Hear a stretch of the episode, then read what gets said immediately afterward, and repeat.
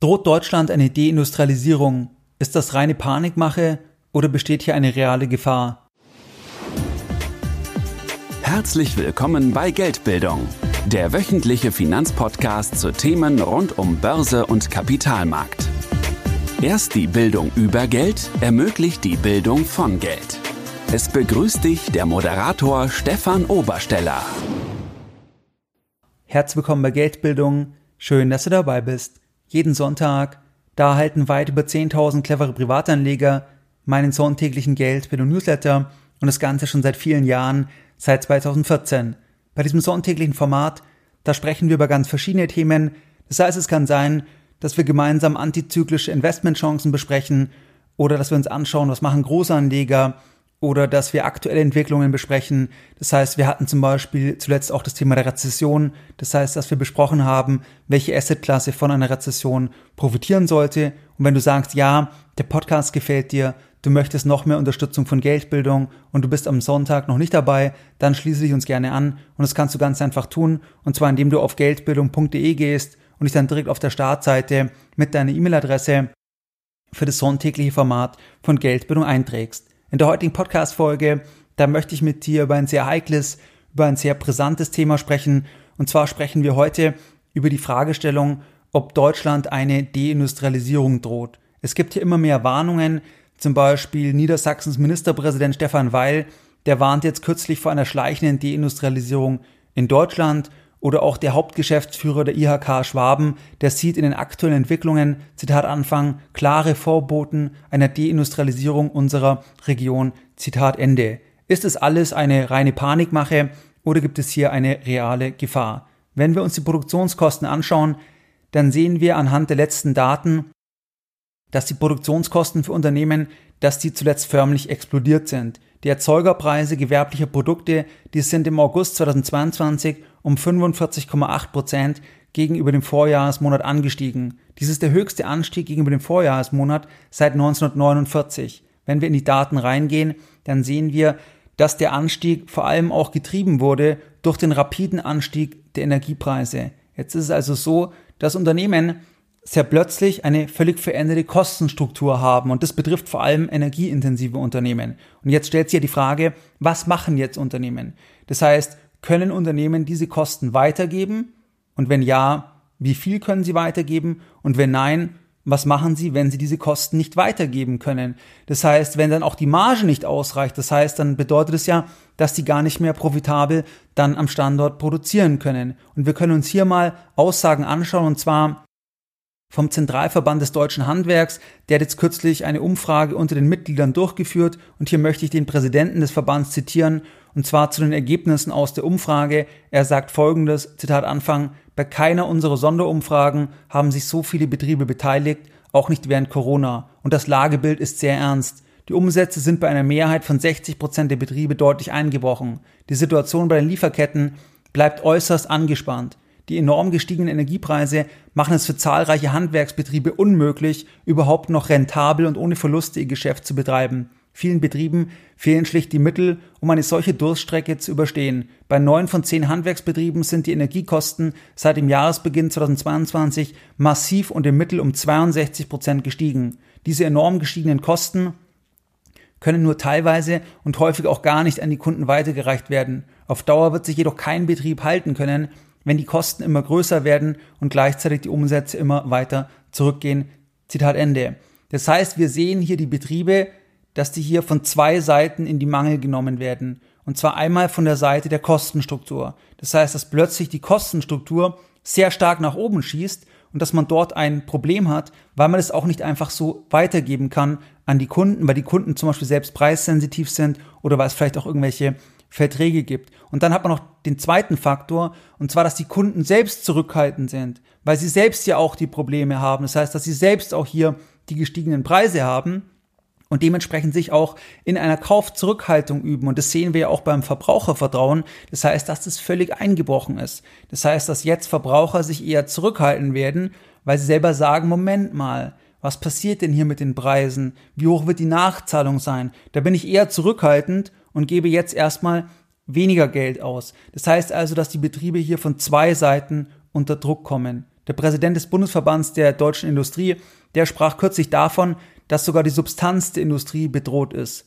Wenn wir uns mal ein vielleicht Extrembeispiel anschauen, und zwar dann ist es so, dass es kürzlich eine Umfrage gab, und zwar mit Wolfgang Grupp von Trigema, das ist ja auch produzierendes Handwerk, das heißt Textilindustrie, und er hat in dem Interview beschrieben, dass er 2020, dass er dort Gaskosten hatte von 100.000 im Monat, also im Jahr 1,2 Millionen. Dann hat sich das Ganze verteuert 2021 auf 2,4 Millionen Euro, also verdoppelt. Und dann hat sich jetzt das Ganze noch weiter nach oben entwickelt und zwar gemäß seiner Hochrechnung. Da ist es jetzt so, dass er erwartet, dass sie 2022 bei Gaskosten landen von 12 Millionen Euro im Jahr. Das heißt also von 1,2 Millionen 2020 auf möglicherweise 12 Millionen im Jahr 2022. Das heißt, es ist eine Verzehnfachung. Und hier ist es so, dass das jetzt sicherlich Produkte sind, das heißt T-Shirts, wo jetzt einerseits die Marge nicht ausreichen wird, dass man jetzt sagt, okay, man kann jetzt diese Mehrkosten decken und dass man jetzt auch nicht einfach hier die Kosten so anheben kann, weil es ja auch ein Produkt ist, wo es auch Wettbewerb gibt, das heißt, wo die Verbraucher dann auch hier preissensitiv sind. Und dann ist es jetzt zum Beispiel ein Betrieb, der nur deswegen noch überleben kann, weil sie einfach 100% Eigenkapital haben. Aber das ist ja die absolute Ausnahme.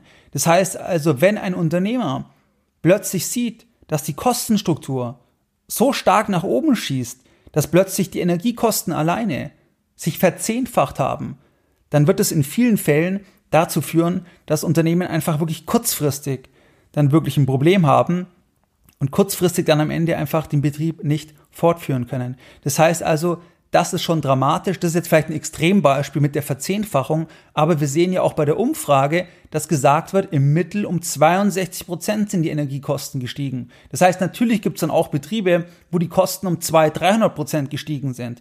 Und dann wird es einfach außerordentlich schwierig, hier dann noch profitabel zu produzieren. Es gibt aber auch große Unternehmen, die sagen, okay, wir haben jetzt die Gefahr der Erdgasengpässe. Hier gab es jetzt kürzlich eine Äußerung von Volkswagen, und zwar, dass sie mittlerweile sogar Produktionsverlagerungen innerhalb des globalen Konzernnetzwerks überlegen, wenn die Gasknappheit über diesen Winter andauert. Das berichtete kürzlich jetzt Bloomberg und zwar am 22.09. Volkswagen zeigt sich auch außerordentlich besorgt um die Zulieferer und befürchtet, dass kleine und mittlere energieintensive Unternehmen, dass sie die Produktion reduzieren oder sogar einstellen müssen, weil natürlich nicht jeder Zulieferer die gleiche Kapitalstärke hat wie jetzt Volkswagen. Verschiedene energieintensive Branchen, die haben die Produktion bereits flächendeckend gedrosselt. Die Düngemittelbranche hat gemäß einem Artikel im Handelsblatt 70 Prozent der Erzeugungskapazitäten in Deutschland zurückgefahren oder stillgelegt. Auch aus Europas Metallindustrie, da gab es zuletzt im September einen Hilferuf. 40 namhafte Unternehmen, die haben sich in einem offenen Brief an die EU-Präsidentin gewendet, um auf ihre katastrophale Versorgungslage hinzuweisen. Die Unternehmen fordern unter anderem eine sofortige Absenkung der Strompreise und Subventionen, ansonsten drohen massive Produktionsstopps. In dem Schreiben wird auch darauf hingewiesen, dass 50 Prozent der EU-Produktionskapazitäten für Aluminium und Zink aufgrund der Energiekrise bereits vom Netz gegangen sind. Das heißt, wenn wir nochmal auf die Ausgangsfrage gehen, die Frage, die auch im Titel ist. Das heißt, droht Deutschland eine Deindustrialisierung? Ist es reine Panikmache oder gibt es hier eine reale Gefahr? Ein Anstieg der Energiepreise in der jetzt beobachtbaren Größenordnung. Das heißt, dass wir hier von einer Vervielfachung sprechen, dass einzelne Unternehmen konkret diese Vervielfachung jetzt dann wirklich auch tragen müssen, das ist für keinen energieintensiven Betrieb dauerhaft leistbar. Das heißt, es geht im Dienstleistungsbereich das heißt, wenn dort Büros vorhanden sind, dann ist es ein anderes Thema. Aber wenn wir hier ein produzierendes Unternehmen haben, was plötzlich zwei, dreimal, viermal, fünfmal so hohe Energiekosten hat, dann kann das ein Unternehmen nicht leisten, weil das Unternehmen mit einer großen Wahrscheinlichkeit zum einen die Kosten nicht weitergeben kann, zumindest nicht in vollem Umfang, und zum anderen auch die Marge nicht ausreichen wird bei diesem dramatischen Anstieg, dass man einfach sagt, ja gut, dann verzichtet man auf die Marge. Das heißt, dass Unternehmen dann kurzfristig nur sagen können, wir reduzieren die Produktion, was man eben jetzt auch schon sieht bei den Daten, aber das kann ja auch nicht die Lösung sein, beziehungsweise dadurch begünstigt man dann auch wieder eine, eine Rezession. Oder man sagt halt, man geht wirklich dann mittelfristig an einen anderen Standort. Dann kommt dazu eine unklare Versorgungslage. Das heißt, es ist keine verlässliche Situation für Unternehmen. Das heißt, es führt ja dazu, dass Unternehmen genau dann das überlegen, was zum Beispiel Volkswagen ausgesprochen hat. Das Unternehmen, die zum Beispiel an verschiedenen Standorten tätig sind, dass sie halt sagen, dann investieren wir eher an einem anderen Standort, wo wir einfach mehr Sicherheit haben, wo wir einfach planbare Preise haben, zum Beispiel auch in den USA, weil dort ist die Situation einfach von den Energiepreisen ein völlig anderes Thema, weil dort die Unternehmen wirklich einfach nur einen Bruchteil bezahlen müssen. Das heißt also, die Gefahr einer Deindustrialisierung die ist aus meiner Sicht absolut real. Das ist keine Panikmache. Und in Ansätzen sehen wir das ja bereits. Wir sehen es ja an Meldungen, zum Beispiel von Insolvenzen, von Äußerungen von Verbänden. Und das sind ja wirklich Hilferufe. Das heißt, da kann man nicht sagen, das ist so eine einfache Meldung, wäre ganz nett, wenn man da mal was macht, sondern das sind wirklich Hilferufe aus den Verbänden. Das heißt, dass man kurzfristig, wirklich jetzt sofort eine Lösung benötigt, weil sonst sofort einfach sehr viele Unternehmen nicht mehr in der Lage sind, dann am Standort zu produzieren. Das heißt also, das ist einfach eine reale Gefahr, die wir sehen. Wir sehen am Ende das auch am Kapitalmarkt. Das heißt, wenn wir die Bewertungen anschauen von Zyklikern, dann sehen wir in den Bewertungen genau dieses Thema. Und da reden wir ja von großen Unternehmen, die vielleicht eher noch dann Zugang haben zu Krediten, beziehungsweise die eher dann auch Zugang haben vielleicht zur Politik und dann im Zweifel auch irgendwie gerettet werden. Aber wir sehen bei den Bewertungen, zum Beispiel auch bei Volkswagen, dass die einfach auf extrem geringen Multiples traden. Und das ist genau die Antwort der Börse, dass die Börse sagt, das ist alles so unsicher, so ungewiss, dass einfach hier dann die Faktoren so gering sind, weil einfach die Ertragssituation, weil die einfach fragil erscheint. Man sagt einfach, wer weiß, ob die Erträge so sein werden. Vielleicht werden die Erträge massiv einbrechen, weil natürlich ist es auch sehr, sehr stark rezessionsbegünstigend. Das heißt, sehr, sehr hohe Energiepreise das ist eigentlich der schnellste Weg in eine Rezession. Hohe Energiepreise. Weil das führt dazu, dass das Verbrauchervertrauen komplett runtergeht. Das führt dazu, dass die Kaufkraft stark runtergeht von Verbrauchern. Das führt bei Unternehmen dann entsprechend zu den Themen, die wir jetzt besprochen hatten. Das heißt, wirklich das Thema Energie ist extrem wichtig. Das heißt, für eine funktionierende Volkswirtschaft, für eine erfolgreiche Volkswirtschaft, da sind einfach günstige Energiepreise extrem wichtig und vor allem auch, dass man Planungssicherheit hat. Das heißt, dass man weiß, dass Versorgungssicherheit gewährleistet ist und dass auch die Preise, dass die langfristig bezahlbar bleiben, weil das ist ja wichtig für eine Investitionsentscheidung am Standort. Man kann ja nur investieren, wenn die Rahmenbedingungen planbar sind, sonst kann ich ja gar nicht rechnen, wenn ich gar nicht weiß, wie im Prinzip das weitergeht, ob eben die Versorgung gewährleistet ist, etc. Das heißt, das war heute das Thema der Podcast-Folge. Und was waren jetzt die Lessons learned in der heutigen Podcast-Folge? In der heutigen Podcast-Folge, da haben wir uns die Frage angeschaut, droht Deutschland eine Deindustrialisierung? Ist es reine Panikmache oder eine reale Gefahr? Und wir haben besprochen, dass es hier wirklich Anzeichen gibt, wo wirklich das Ganze dramatisch ist, wo es Hilferufe gibt. Das heißt einfach, weil die Erzeugerpreise so stark nach oben schießen und weil die Unternehmen von zwei Seiten unter Druck sind.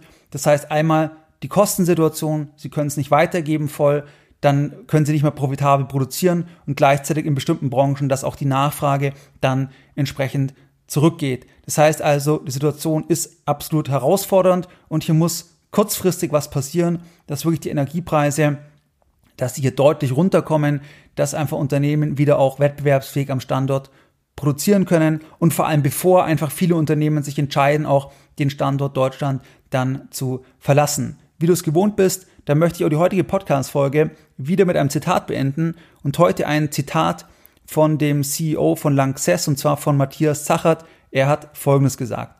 Bleiben die deutschen Energiepreise auf dem derzeitigen Niveau, dann werden wir erleben, dass reihenweise Betriebe in deutschen Schlüsselindustrien schließen. Was jetzt an wettbewerbsfähigere Regionen wie die USA verloren geht, wird nicht zurückkommen. Mehr Informationen zu Themen rund um Börse und Kapitalmarkt findest du unter www.geldbildung.de.